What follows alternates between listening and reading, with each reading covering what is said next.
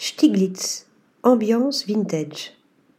La créatrice néerlandaise Pienne Stiglitz a inauguré sa première boutique physique qui fleure bon les années 1970 au cœur d'Amsterdam.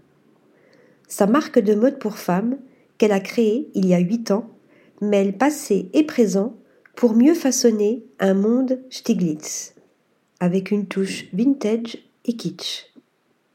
Le flagship, conçu par Pépine Smith, reflète totalement l'état d'esprit de la fondatrice. Cet espace de vente expérientiel s'allie avec les imprimés ultra colorés, les pantalons leggings évasés et les longues robes à fleurs. Trois sections configurent le magasin aux teintes marron, rouge et orange, faisant la part belle au mobilier rétro tout en rondeur des années 1960 et 1970. Le style Joe Colombo plane d'ailleurs dans l'atmosphère, accueillant la clientèle avec un fauteuil tube placé à l'entrée. La moquette, épaisse, envahit ensuite les lieux, du comptoir au présentoir de vêtements, des murs aux escaliers qui nous emmènent dans les bureaux à l'étage supérieur.